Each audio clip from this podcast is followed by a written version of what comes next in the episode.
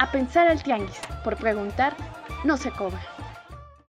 Y sean todos bienvenidos a esta onceava edición de A Pensar al Tianguis. Yo soy Edgar Martínez y como cada semana tengo aquí a mi lado a Ekaterina Sicardo. Hola, pues aquí con la noticia de que seguimos en semáforo rojo que dijo mi mamá que siempre no. Que no, pero bueno, tiene mucho sentido debido a que lamentablemente los contagios de COVID no han disminuido en el Valle de México, ¿no?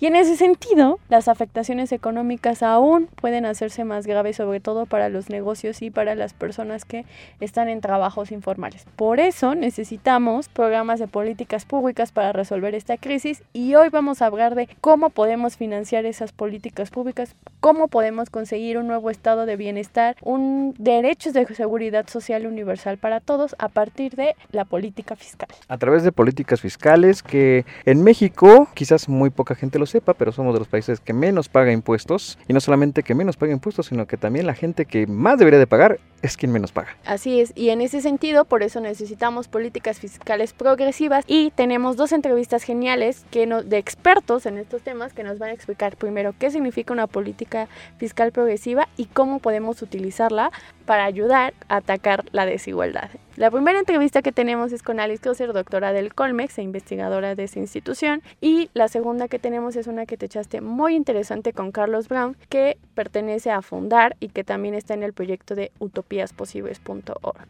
Así es, así es que no se despeguen de este podcast, donde quiera que nos estén escuchando, a la hora que sea. Sean bienvenidos y aquí comenzamos. Aquí puro bueno, bonito y barato. A pensar al tianguis. Y para ver con nosotros, nosotras, está el día de hoy Alice Crosser, investigadora postdoctoral del Colmex. Alice, muchas gracias por estar aquí. Eh, gracias, Catarina, por invitarme. Mucho gusto estar con ustedes. Pues nosotros somos tus super fans porque siempre vemos tus artículos en Nexos que a los que no somos expertos, no somos economistas o no somos unos expertos en las cuestiones económicas y fiscales, nos dan muchísima luz de cómo funcionan las cosas. Me gustaría que nos platicaras un poco cuál es el contexto en general de la política fiscal en México. ¿Cuánto recaudamos, por ejemplo, en comparación con otros países? Pues aquí el tema es que la recaudación fiscal es muy baja en México. Eh, en términos términos históricos y en términos comparativos.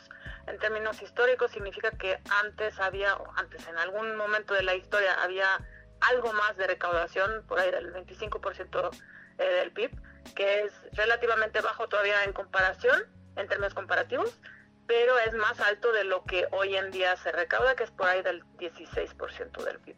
Eh, eso es el nivel más bajo de la OSD y también es de los más bajos a nivel latinoamericano, si queremos compararnos con los países de la región. Últimamente escuchamos algunos argumentos, digamos, pareciera que hay como distintos bandos, ¿no? Y algunos argumentos de ciertos empresarios que dicen que en realidad para superar esta crisis debería de haber incentivos para la inversión, por ejemplo, bajando impuestos o condonando ciertos impuestos.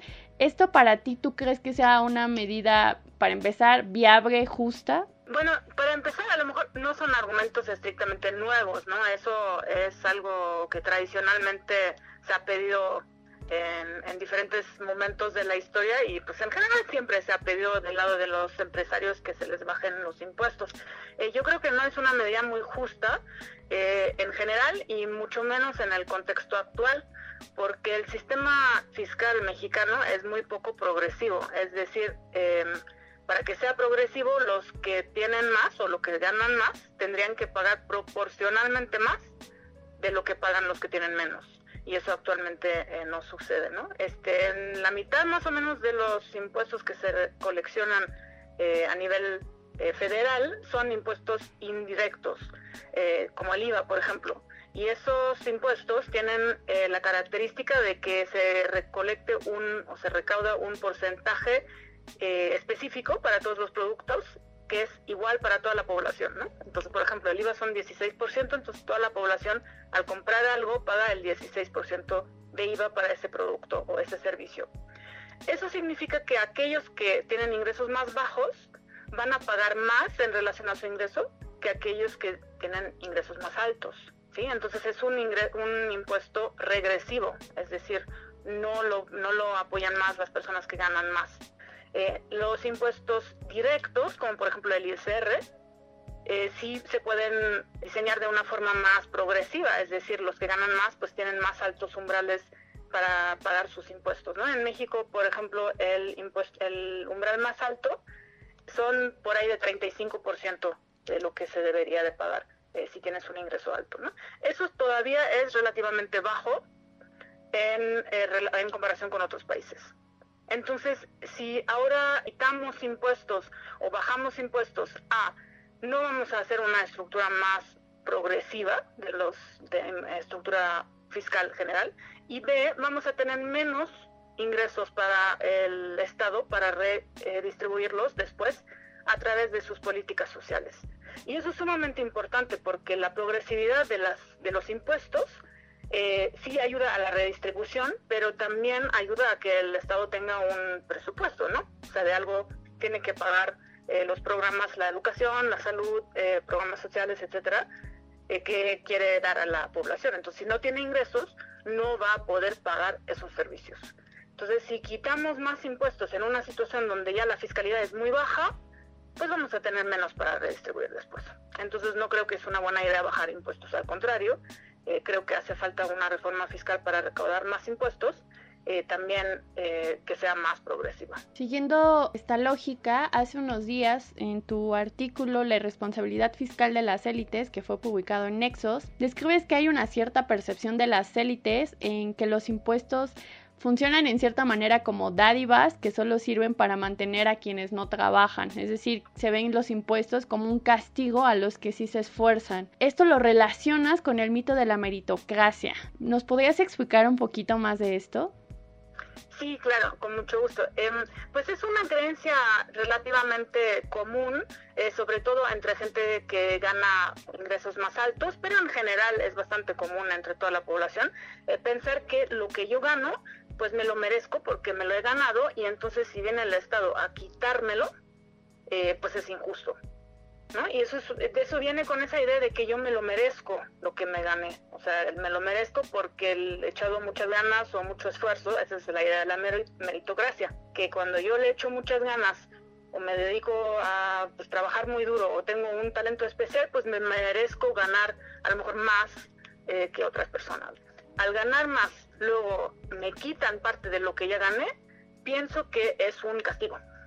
Eso es una creencia bastante común. Eso no es no es necesariamente la única forma de verlo, ¿no? También podríamos ver como eh, verlo de una forma de solidaridad, eh, diciendo que si yo gano más porque tengo eh, la suerte, las capacidades, los conectes, lo que sea, tengo alguna forma de ganar más que otras personas que no tienen las mismas oportunidades, pues solidariamente al contribuir a la sociedad, que también es mi, mi responsabilidad, pues viviendo en una, en una sociedad eh, al compartir parte de mi ingreso, este, les doy la posibilidad a otros a tener oportunidades, ¿no? Y eso pasaría a través de políticas fiscales, políticas sociales del gobierno. Siguiendo con esta idea, esta lógica de, de que es un castigo también tiene que ver, como tú bien dices, con el mito de la meritocracia y de que partamos que de verdad se puede decidir por uno mismo las circunstancias en las que uno vive. Y esto es un desconocimiento total de la desigualdad en la que vivimos, que es estructural e histórica.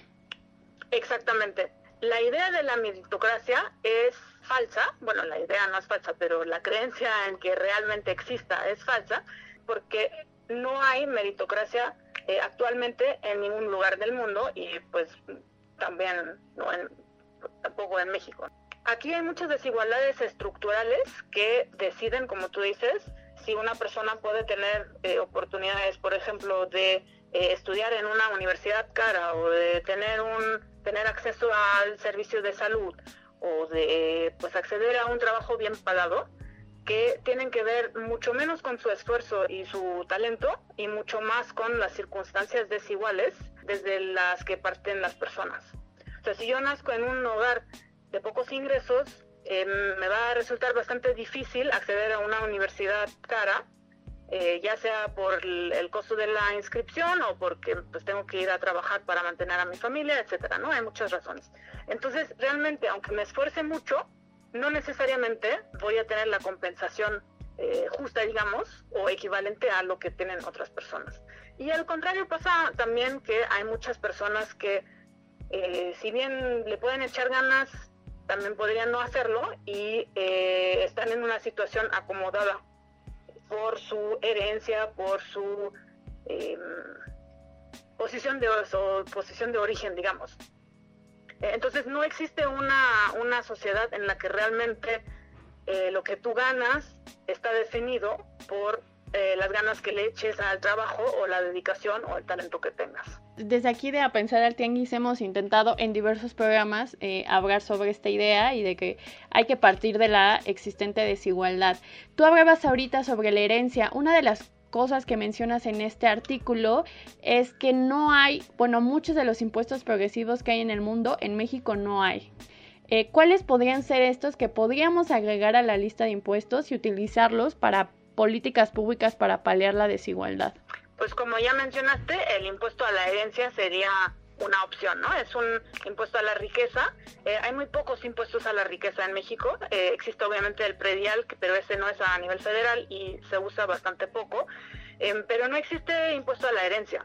Y sí existía hace más o menos 100 años, existía en México un impuesto a la bueno, se creó en México en el año 1926 y ese existía hasta los años 60 y era bastante progresivo y en creo que en la Ciudad de México fue donde más alto eh, estuvo y llegó a un 64 65% sí entonces muy alto eh, ese ese impuesto luego se abandonó eh, y desde entonces no existe un impuesto a la herencia en México y otra vez México tiene la la suerte dudable de ser el, único país de la OSD que, no tiene impuesto a la herencia. Em, esto significa que crea situaciones desiguales desde el inicio, porque si tú naces y ya desde la entrada tienes una herencia segura, pues tienes otras posibilidades eh, para organizar tu vida que si naces y no tienes esas capacidades, ¿no? Un impuesto a la herencia, hay que aclarar, no significa que ya no puedan existir herencias, porque por supuesto que van a existir y por supuesto que está bien que existan y es también natural que los padres vayan a querer mejorar la posición eh, para sus hijos, ¿no? Entonces es perfectamente natural ese, ese deseo. Em, significa más bien que va a haber un cierto umbral por arriba del cual vas a tener que pagar una tasa para dar el para pasar el dinero a pues a tus hijos, ¿no? Entonces ese umbral podría ser bastante alto. Podríamos decir, por ejemplo, que ese umbral empieza en los 50 millones de pesos, ¿no? Entonces tú puedes bien dar 50 millones de pesos a tus hijos, pero si si les quieres pasar 51 o 100 o 1000 millones, pues ahí ya tendrías que pagar eh, una cuota y a lo mejor puede ser una tasa más baja de la que históricamente eh, existía, eh, para un impuesto a la herencia. Claro, estos impuestos tendrían también que partir de la concepción de la desigualdad y no podría ser homogéneos. Tendría que ser. Por supuesto, por supuesto. Generalmente esos impuestos se diseñan de una forma eh, progresiva. Eso significa, como, como ya expliqué, que eh, las, los montos más bajos tienen tasas más bajas de imposición y los montos más altos, pues se cargan más eh, en términos proporcionales. En México, no sé si en el mundo, pero al menos me, da la, impresión de que aquí nadie quiere hablar de impuestos, siquiera los gobiernos de izquierda. Pareciera que en realidad es un botín electoral y tiene más simpatía el que promete que no va a subir impuestos y ni siquiera se profundiza en esto, o sea, en hablar sobre impuestos progresivos, cómo funcionan, a quién deberíamos de ponérselos, en qué circunstancias. ¿Cómo observas tú esto y, qué deberíamos de hacer para cambiar esta retórica? Sí, es una buena observación que haces aquí acerca de la falta de, ganas de pagar impuestos, eh, que tienen que ver un poco, bueno, tienen que ver con varias cosas. Por un lado, tienen que ver con el hecho de que la gente piensa que paga más impuestos de los que realmente pagan. Y entonces al ver que la situación eh, social no está muy eh, favorable para mucha gente, pues dicen que si pagamos tantos impuestos y no vemos un resultado, pues para qué sirven los impuestos, ¿no? Eso es una idea bastante entendible, solo que las personas piensan que pagan mucho más de impuestos de lo que realmente pagan. Entonces la primera cosa sería informar a las personas cuánto es lo que realmente están pagando, ¿no? Para que se hagan una idea más realista eh, de, de esta situación. Eh, lo otro es que en otros lugares del mundo no necesariamente es igual, ¿no? Yo crecí en un lugar, eh, en Dinamarca, donde es perfectamente normal que todos paguen pues 50%, por ejemplo, de sus ingresos eh, en impuestos, ¿no? Entonces ahí la tasa más baja de impuestos es de 38%. Eso significa que alguien que tiene un ingreso muy bajo va a pagar, bueno, muy bajo tiene un umbral que es libre de impuestos y de ahí en adelante eh, van a pagar 38% de sus ingresos sin impuestos y los más altos ingresos van a pagar 75, yo creo esa es la tasa más alta más o menos, ¿no? Y es perfectamente normal porque las personas están acostumbradas de recibir mucho en regreso, o sea, educación gratis, salud gratis, etcétera, o sea, pagado por impuestos, pero también porque es una cuestión eh, cultural, digamos, de acostumbrarse a que y entender que los impuestos no son una carga, sino más bien una inversión, ¿no?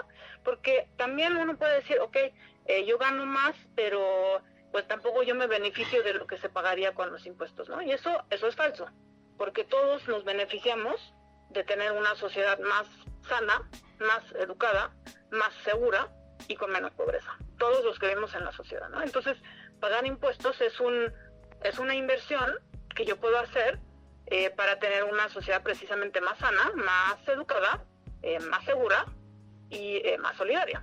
La transparencia en cómo se utilizan los recursos y no sé, estrategias, te lo planteo como presupuestos participativos en ciertas comunidades o para ciertos proyectos podrían ayudar a que las personas tengan mayores incentivos para pagar impuestos y que cambien esta retórica de ver los impuestos como una inversión? Sí, claramente, claramente. Yo creo que eso es una parte muy importante de la historia, ¿no? Que obviamente esa idea de que los impuestos son una carga y negativos y no queremos pagar, pues es una cosa que no sale de la noche a la mañana. Aquí hubo un, discurso público antiimpuestos, digamos, por, por mucho tiempo. O sea, no es una cuestión que sale ahora ni desde ayer, ni con este gobierno, ni, ni con el anterior, ¿no? Es algo que lleva ya mucho tiempo haciéndose. Y ahí hay una responsabilidad, yo creo, de, de varios frentes. Uno es, obviamente, el frente académico, ¿no? Que somos nosotros los que informamos sobre estos temas porque los investigamos. Entonces, es nuestra responsabilidad informar bien a las personas con las nuevas, eh, la nueva información que podemos generar o, encontrar. Otro frente eh, son los medios, de que si se reporta sobre los impuestos de una forma sumamente negativa, claramente las personas pues se van a ver influenciados por eso, ¿no? Em, si por el otro lado eh, desde ahí hay esfuerzos de, desmistificar los impuestos y, dar una idea más positiva de ellos, pues podría ayudar a que las personas también estén más dispuestos a pagar impuestos.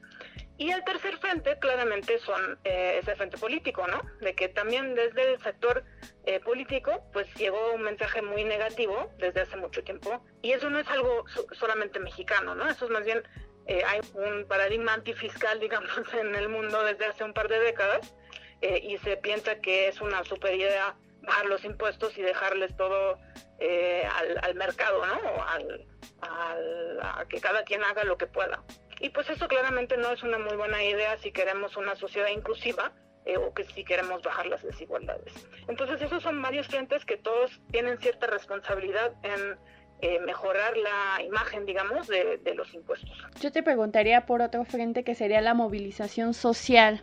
Esta crisis ha puesto pues aún más en descubierto lo que creo que ya sabíamos que las desigualdades afectan de forma hiperdiferenciada a ciertas poblaciones y pues que la vulnerabilidad, por ejemplo, en seguridad social es terrible en nuestro país y en el mundo. Si nos movilizáramos socialmente para recuperar ciertos derechos que hemos dejado que se perdieran o que los han tomado, tendríamos que también hablar de otra política fiscal desde la movilización social. Sí, pues claramente, ¿dónde firmo? O sea, ahí sí tienes toda la razón, hay que movilizarnos, ¿no? Todos, todos, eh, eso nos incluye a todos. Creo que ahí algo que podría ayudar para hacer eso posible, porque pues no es una, una causa muy, muy obvia de que la gente se junte para pagar algo, Em, generalmente es al contrario, ¿no? De que piensan que mejor vamos a juntarnos para, para no pagar algo. Eh, algo que podría ayudar para que la gente sí tenga esa conciencia, la gente digo, una movilización, movilización social, eh, es hacer esa conexión entre lo que te dan los impuestos a través de las políticas sociales y lo que tú inviertes, ¿no? Siempre va a ser más barato para el sector público proveer una buena educación y una buena salud, por ejemplo, que, que hacerlo, dejarlo hacer el sector privado. Simplemente por el tamaño de la inversión de lo que pueda hacer un gobierno, ¿no? Entonces va a ser mucho más eficiente que el gobierno entregue una salud pública eh, de calidad y una educación pública de calidad y muchos otros servicios. Entonces, si no hacemos esa conexión entre un, eh, una sociedad con estos servicios y el pago de impuestos que nosotros hacemos, eh, podría ser a lo mejor un argumento para convencer de que vale la pena pagar impuestos. Obviamente ahí hay un tema, ¿no? Que es el de la percepción de la corrupción, que también muchas personas piensan que no vale la pena pagar impuestos porque ahí desaparecen pues en algún lugar de algunos bolsillos profundos de políticos o empresarios o lo que sea, ¿no? Em, eso sí es un problema, es real, eh, aunque también hay que decir que la percepción de la corrupción es mucho más alta que la corrupción real. Sí, entonces es un problema que se, que se sobreestima, digamos. Em, pero sí, claramente también hay que eh, entrar ahí en ese, en ese área que tú ya mencionaste, la transparencia, del pago, cómo se usan los dineros que se recaudan, etcétera. Ahí hay una buena noticia, que es que México en realidad tiene una transparencia fiscal eh, bastante, bastante buena y mucho mejor de su imagen. Eh, a nivel eh, global es el número 4 en transparencia presupuestaria. Lo acaban de confirmar y eso es pues, a nivel mundial, ¿no? No, no necesariamente los países que pensamos que siempre están en los rankings más altos de desarrollo ahí estén por, por arriba, ¿no? Eh, realmente hay mucha información sobre eso y es muy buena esa información, o sea, existe una cierta transparencia, eh, pero pues esa información no es tan accesible a lo mejor a mucha gente que no sabe que existe o que no sabe dónde buscarla. Entonces también informar sobre esas fuentes a lo mejor podría ser una responsabilidad o un servicio social, digamos, de, por ejemplo, los medios y de nosotros los investigadores. Por último, me gustaría preguntarte, ¿cuál es tu percepción sobre las medidas que se han tomado actualmente para enfrentar la crisis actual? Y desde tu percepción, ¿qué deberíamos de estar haciendo y hacia dónde deberíamos de estar yendo? Uh, eso es una pregunta bastante amplia y bastante complicada, ¿no? O sea, yo trabajando con percepciones, eh, preguntándome acerca de mis propias percepciones, ahí ya me confundo. Pero yo creo que las medidas que se han tomado para enfrentar esa crisis, triple crisis, ¿no? Este, sanitaria, social, económica y hasta psicosocial, pues han sido muy pocas y han sido muy insuficientes. Para empezar, haría falta, eh, desde mi perspectiva, eh, implementar un ingreso mínimo de emergencia así directamente ya. Eh, porque hay muchas personas que, o sea, ya antes existía mucha pobreza y por esta crisis actual existen más de 12 millones de pobres nuevos, o sea, de personas que perdieron su ingreso, ¿no? Em, eso significa que hay que apoyarlos primero a esos, es de emergencia. Em, y después, pues habría que, eh, o, al mismo tiempo, habría que empezar, desde mi punto de vista, implementar una reforma fiscal progresiva para aumentar la, recaudación y para disminuir esas desigualdades de, entrada que existían ya antes de la crisis, pero que se volvieron mucho más visibles ahora y que precisamente eh, implicaran lo que tú dijiste hace rato de que afecte tan, de manera tan desigual esa crisis a las personas eh, con más o menos eh, ingresos y con otras características. Entonces esas, esas desigualdades hay que atacarlas para que en otra ocasión, cuando haya otra crisis, porque seguramente va a haber otra crisis en algún momento de alguna forma, para que en otra ocasión no nos pase lo mismo y eh, otra vez las personas más vulnerables van a ser las que están sufriendo más. Pues Alice, muchísimas gracias por acompañarnos el día de hoy. Desde A Pensar al Tianguis recomendamos ampliamente la lectura de tu artículo La irresponsabilidad cal de las élites y El mito de la meritocracia, ambos publicados en Nexos, que yo creo que dan luz a varios aspectos de los que hemos comentado en estos momentos. Y pues muchas gracias por estar aquí. Al contrario, muchas gracias, Catarina. Y este, un saludo y buena tarde.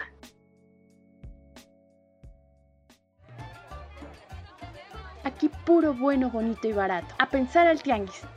El pasado 15 de junio del 2020, el ICRIT, que es la Comisión Independiente para la Reforma de la Fiscalidad Corporativa Internacional, que busca promover el debate sobre la reforma de la tributación corporativa internacional a través de una discusión más amplia e inclusiva de las reglas fiscales internacionales, presentó el informe La pandemia mundial, recuperación económica sostenible y fiscalidad internacional donde explican que rebajar los tipos nominales del impuesto de sociedades para estimular la inversión en la fase de recuperación no será una opción económicamente efectiva ni socialmente adecuada. Hay alternativas a los recortes en políticas de gasto público y pasan por convertir el impuesto de sociedades en una tributación más progresiva para proteger sobre todo a las pequeñas y medianas empresas, que por cierto son las que más dan empleo en nuestro país y también consiste en impulsar grabar la riqueza de manera más efectiva, especialmente de la riqueza offshore en el exterior. En nuestro país, Parece que hay una guerra entre empresas deudoras de impuestos y que piden rebajas o condonaciones para garantizar la inversión y supuestamente así sostener el empleo. Y por otro lado, un gobierno que ha optado por aplicar la austeridad republicana, llegando incluso a un recorte del 75% en muchas dependencias, poniendo en riesgo su existencia e incluso el cumplimiento con los derechos humanos. Por ejemplo, están las casas de la mujer indígena o afromexicana, quienes sin presupuesto no pueden proteger a mujeres de estas poblaciones que se encuentran en suma fragilidad por la pandemia y la violencia machista que se ha disparado. Entonces, ¿hacia dónde vamos? Pues parece que ninguna de las dos opciones es la viable. Es momento de expandir el gasto público con miras a proteger a los más vulnerables. Y aunque ese ha sido el discurso bandera del gobierno actual con su dicho primero los pobres, la verdad es que los apoyos hasta ahora puestos en práctica no serán suficientes. Y sobre todo, no pueden hacerse a través de vulnerar derechos laborales y derechos humanos de otros sectores de la población o peor aún, de esos mismos sectores de la población que son los más vulnerables. Por eso, para aumentar el gasto público y hacer política pública que sea suficiente, el Estado debe aumentar su recaudación, pero esto debe hacerse a través de un programa fiscal progresivo, sí, a partir de impuestos. De acuerdo al informe del ICRIT, las medidas que pueden aplicar los gobiernos para aumentar su recaudación y poder expandir el gasto público son 1.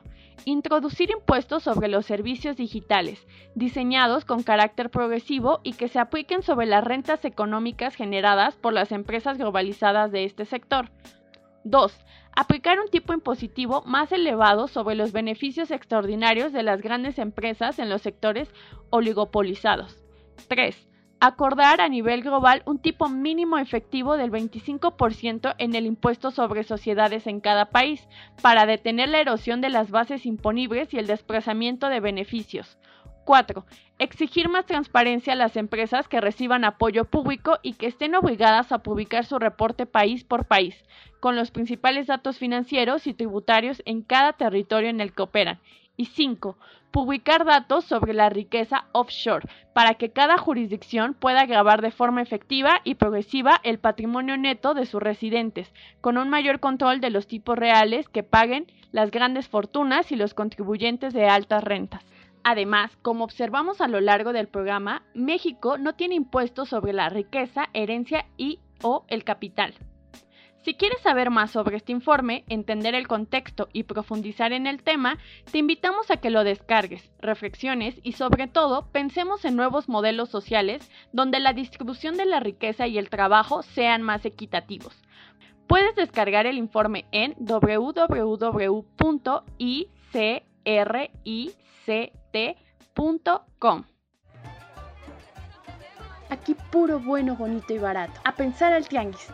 Para que exista equilibrio en la economía de un país, es necesario que su oferta agregada, o sea, la producción, coincida con su demanda agregada. Sin embargo, las variaciones que sufren tanto la oferta como la demanda hacen que exista dificultades para mantener el equilibrio de forma permanente. Por tanto, es necesaria la participación del Estado, que mediante distintas políticas económicas intentará recuperar las tasas naturales de producción, precio y empleo. De ahí es que surgen las políticas fiscales, que se entienden como el conjunto de medidas e instrumentos que utiliza el Estado para la obtención de ingresos principalmente mediante la recaudación de impuestos y la aplicación del gasto público con el fin de obtener un crecimiento de la producción, reducir el desempleo y alcanzar la estabilidad de precios. En resumen, su objetivo principal es el de estimular el crecimiento de la economía y protegerla ante las posibles fluctuaciones de los ciclos económicos. Y para hablarnos más del tema, tenemos a Carlos Brown, economista e internacionalista. Hola Carlos, pues primero que nada muchas gracias por tomar la llamada. Para comenzar, me gustaría saber cómo es la política fiscal actual. Buena pregunta.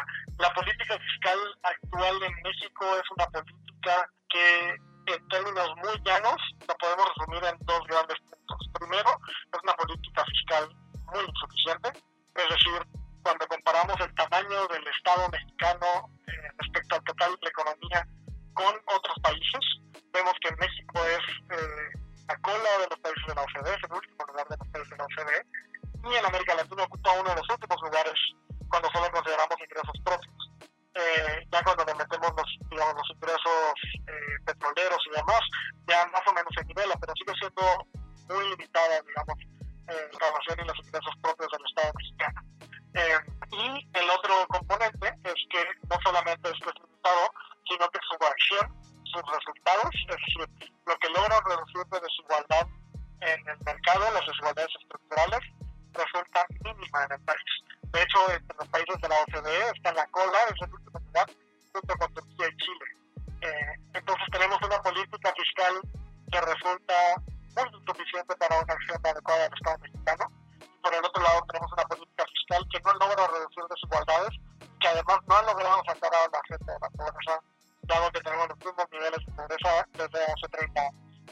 Actualmente pareciera que se vive un ambiente de enfrentamiento entre el presidente y ciertos personajes del sector empresarial. Ellos responden a la lógica de que debe de existir subsidios o menos impuestos para beneficiar a la inversión. ¿Cómo podemos entender esto?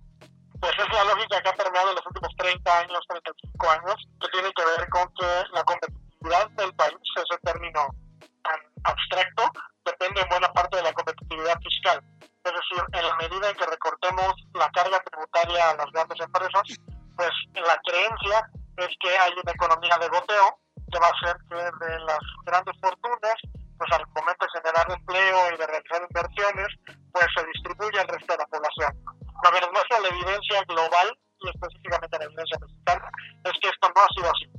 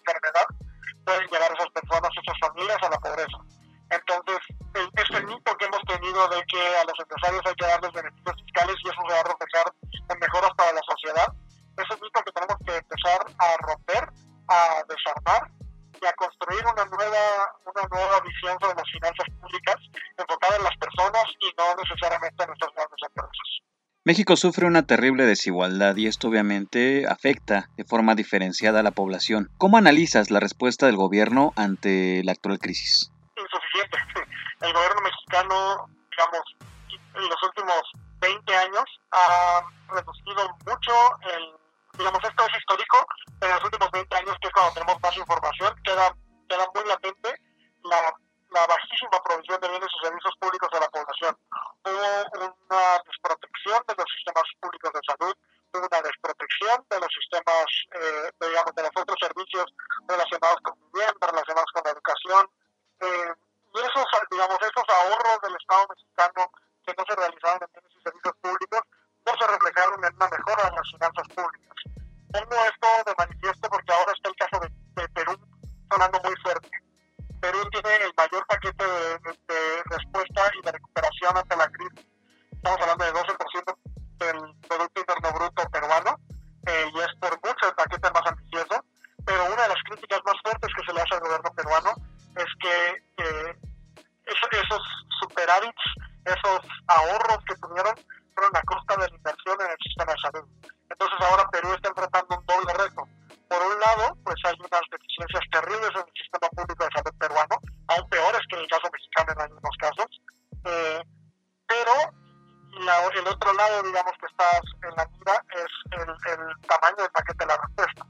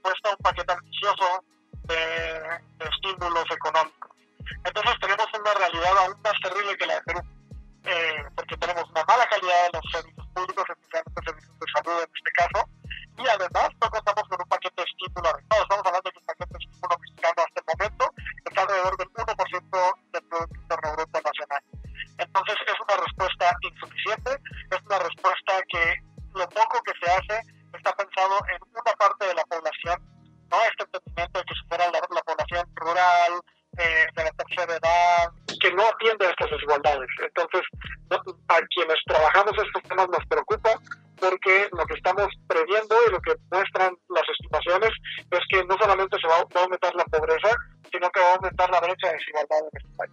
En múltiples ocasiones has manifestado la propuesta de una política de impuestos progresiva. ¿Qué significa eso y cómo se lleva a cabo? Digamos que tiene tres grandes componentes. El primer componente es cobrar lo que se tiene que cobrar. Es un poco lo que está haciendo ahora mismo el gobierno mexicano y me parece un verdadero acierto.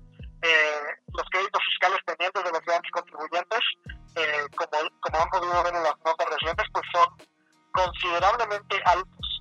Eh, entonces, primera cosa, cobrar lo que ya debían pagar los grandes contribuyentes. Segundo paso, eh, lograr que de aquí en adelante se cierren los huecos en nuestro sistema tributario. Porque, ¿qué pasa? Eh, aunque la ley dice que deberían estar pagando 30-32% de, de, de sus ingresos frutos en ISR y en, digamos, en, en IVA y en IEPS los respectivos respecto a su consumo y a lo que producen, lo que encontramos es que a la hora de realizar deducciones, de realizar, de realizar exenciones, una serie de beneficios que contemplan nuestro sistema tributario, pues se ve como un queso suizo, se ve como un gruyere, está todo lleno de huecos, no logramos concentrar en el queso, pero nos damos cuenta que el queso está todo lleno de huecos, entonces en realidad lo que nos están dando es mucho menos. Eh, y eso pasa en nuestro sistema tributario en la actualidad, especialmente en lo relativo a la propiedad y en lo relativo a los ingresos.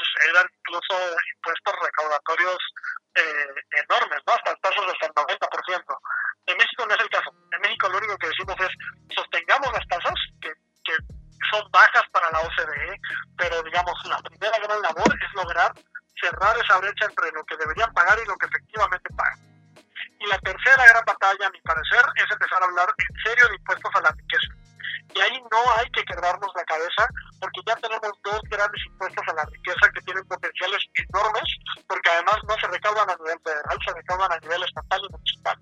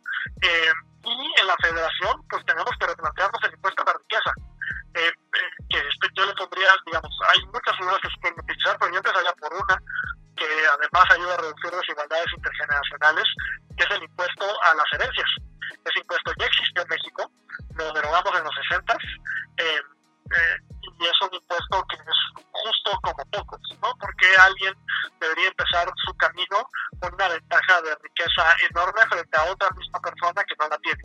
Eh, entonces, ahí, ahí hay un argumento muy fuerte y esto la ventaja es que cada vez hay más voces que están exigiendo que tomemos el instrumento, el, impuesto a las herencias como instrumento para reducir desigualdades. En la derecha, en el centro, en la izquierda, en todo, en todo el espectro está ganando cada vez, digamos, más, más apoyo. Y agregaría un cuarto eje que, digamos, es transversal a todo lo que acabo de decir, que es la batalla por el sistema tributario internacional, donde creo que México y Argentina podrían encabezar el esfuerzo latinoamericano por empujar una una tributación justa, que combata los paraísos fiscales y que repiense muy bien cómo nos coordinamos a nivel internacional para que las grandes fortunas paguen lo que deban pagar y no se oculten en paraísos fiscales y no oculten sus fortunas en otro tipo de instrumentos. Y empecemos a, ver que quien tiene que pagar por la crisis actual tiene que ser las grandes fortunas porque son las que más están beneficiando de ella como cualquier otro contribuyente de, a pie de este país. ¿A qué tenemos que ponerle atención, Carlos? E igualmente, ¿de qué forma, como bien lo dices, empezamos nosotros mismos a desmetificar todo ese tipo de contribuciones? Porque como bien lo dices, pues eh, hay mucha gente que dice, no, digo, yo no tendría por qué pagar eh, tenencia, ¿no? Por ejemplo, si ya estoy pagando agua, luz, predial. ¿Cómo empezar a, crear esa cultura? Mira, yo creo que la primera gran batalla está en lo local. Hay que interesarnos por el presupuesto de nuestras alcaldías y municipios. Yo creo que esa es la primera gran pregunta. ¿Sabemos de dónde viene el dinero de nuestras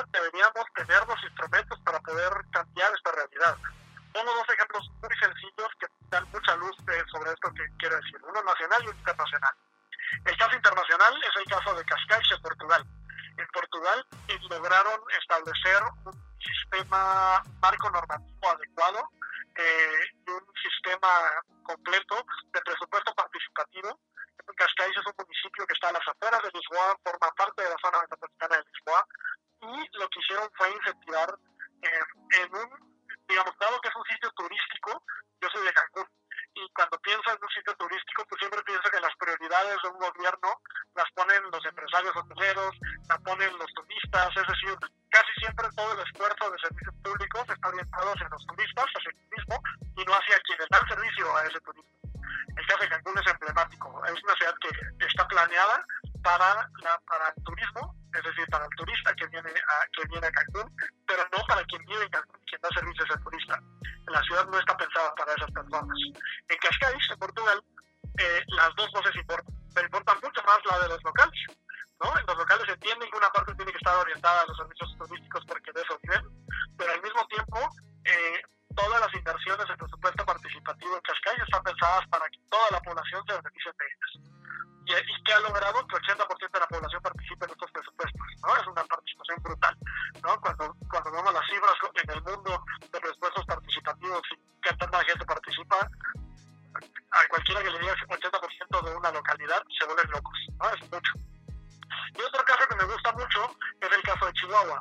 En Chihuahua empujaron por una ley de participación ciudadana que les permitiera formar parte de las decisiones en muchos ámbitos. Es una de las leyes de participación ciudadana más ambiciosas del mundo, me atrevo a decir. En el caso mexicano es por mucho la más ambiciosa. Es una ley que permite que la gente se involucre en muchas tomas de decisiones sobre el dinero público. Creo que esos dos ejemplos dan cuenta de que la formación de una mejor ciudad, de un mejor país, no empieza por el cambio está en uno mismo, empieza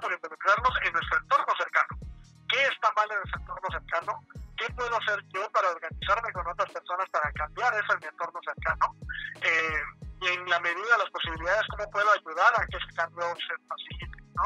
¿Cómo puedo hacer yo como ciudadano para empezar a ver cómo se utiliza el dinero público? Porque de nuevo, ese dinero no es del gobierno, ese dinero no es del presidente, ese dinero no es de la gobernadora, el gobernador, la jefa del gobierno, no, ese dinero es nuestro, es de toda la ciudadanía y debería servir para todas las personas. Y parte de esa barrera es entender que tenemos que involucrarnos. Perfecto, Carlos. Pues muchísimas gracias por tomarnos la llamada.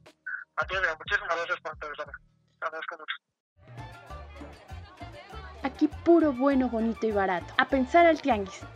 Y así es como llegamos al final de este podcast, que como bien lo acabamos de mencionar, es muy importante no dejar pasar este tipo de temas, sobre todo en estos tiempos de crisis. Así es, es nuestro momento de politizarnos, de exigir un nuevo papel del Estado y también una nueva redistribución de los recursos. No es normal la acumulación de capital y de riqueza como lo estamos viendo en estos momentos, ¿no? No es natural. También repensar estas estructuras y eso también tiene que ser a partir, sí, de política fiscal y también de decidir sobre el presupuesto, como bien mencionaban, la democracia no solo se queda en el voto, sino la democracia directa también es decidir cómo se usa el dinero y en qué se usa el dinero. Y que por supuesto no es normal que en un país como el nuestro existan estos, estos polos tan grandes, ¿no? De gente que es sumamente rica e igualmente gente que es sumamente pobre. Esa brecha de desigualdad creo que es importante empezar a cerrarla. Es urgente dejar de normalizar la desigualdad y tomar posturas éticas y políticas que acompañen y que construyan una nueva versión de Estado que asegure el bienestar social. Y eso solo puede ser a partir de los impuestos. Y ante todo, precisamente como lo acabas de comentar, los impuestos, pues dejarlos de ver como algo malo, dejarlos de ver como lo comentábamos hace un momento, como un castigo, sobre todo porque muchos de ellos, o en su mayoría, están enfocados a programas sociales. Sí, repensarlo más bien como inversión social y como lo decía bien Alice Crosser, evidentemente esto tiene que ir acompañado de mecanismos de transparencia y rendición de cuentas, sin duda. Por eso es importante que la ciudadanía también decida sobre el presupuesto. Democratizar el dinero público es una urgencia. Y antes de aburrirlos más, pues les decimos adiós. Y antes de decirles adiós, recordarles por supuesto que pueden dejarnos sus, sus, comentarios, dudas, quejas, sugerencias y nos escuchamos la semana que viene. Nos vemos, Catarina. O nos vemos en las calles para exigir otro nuevo estado. adiós. Bye. Aquí puro bueno, bonito y barato. A Pensar al Tianguis es un podcast original impulsado por Consume Local MX. Equipo creativo, Ecaterina Sicardo Reyes y Edgar Martínez Márquez.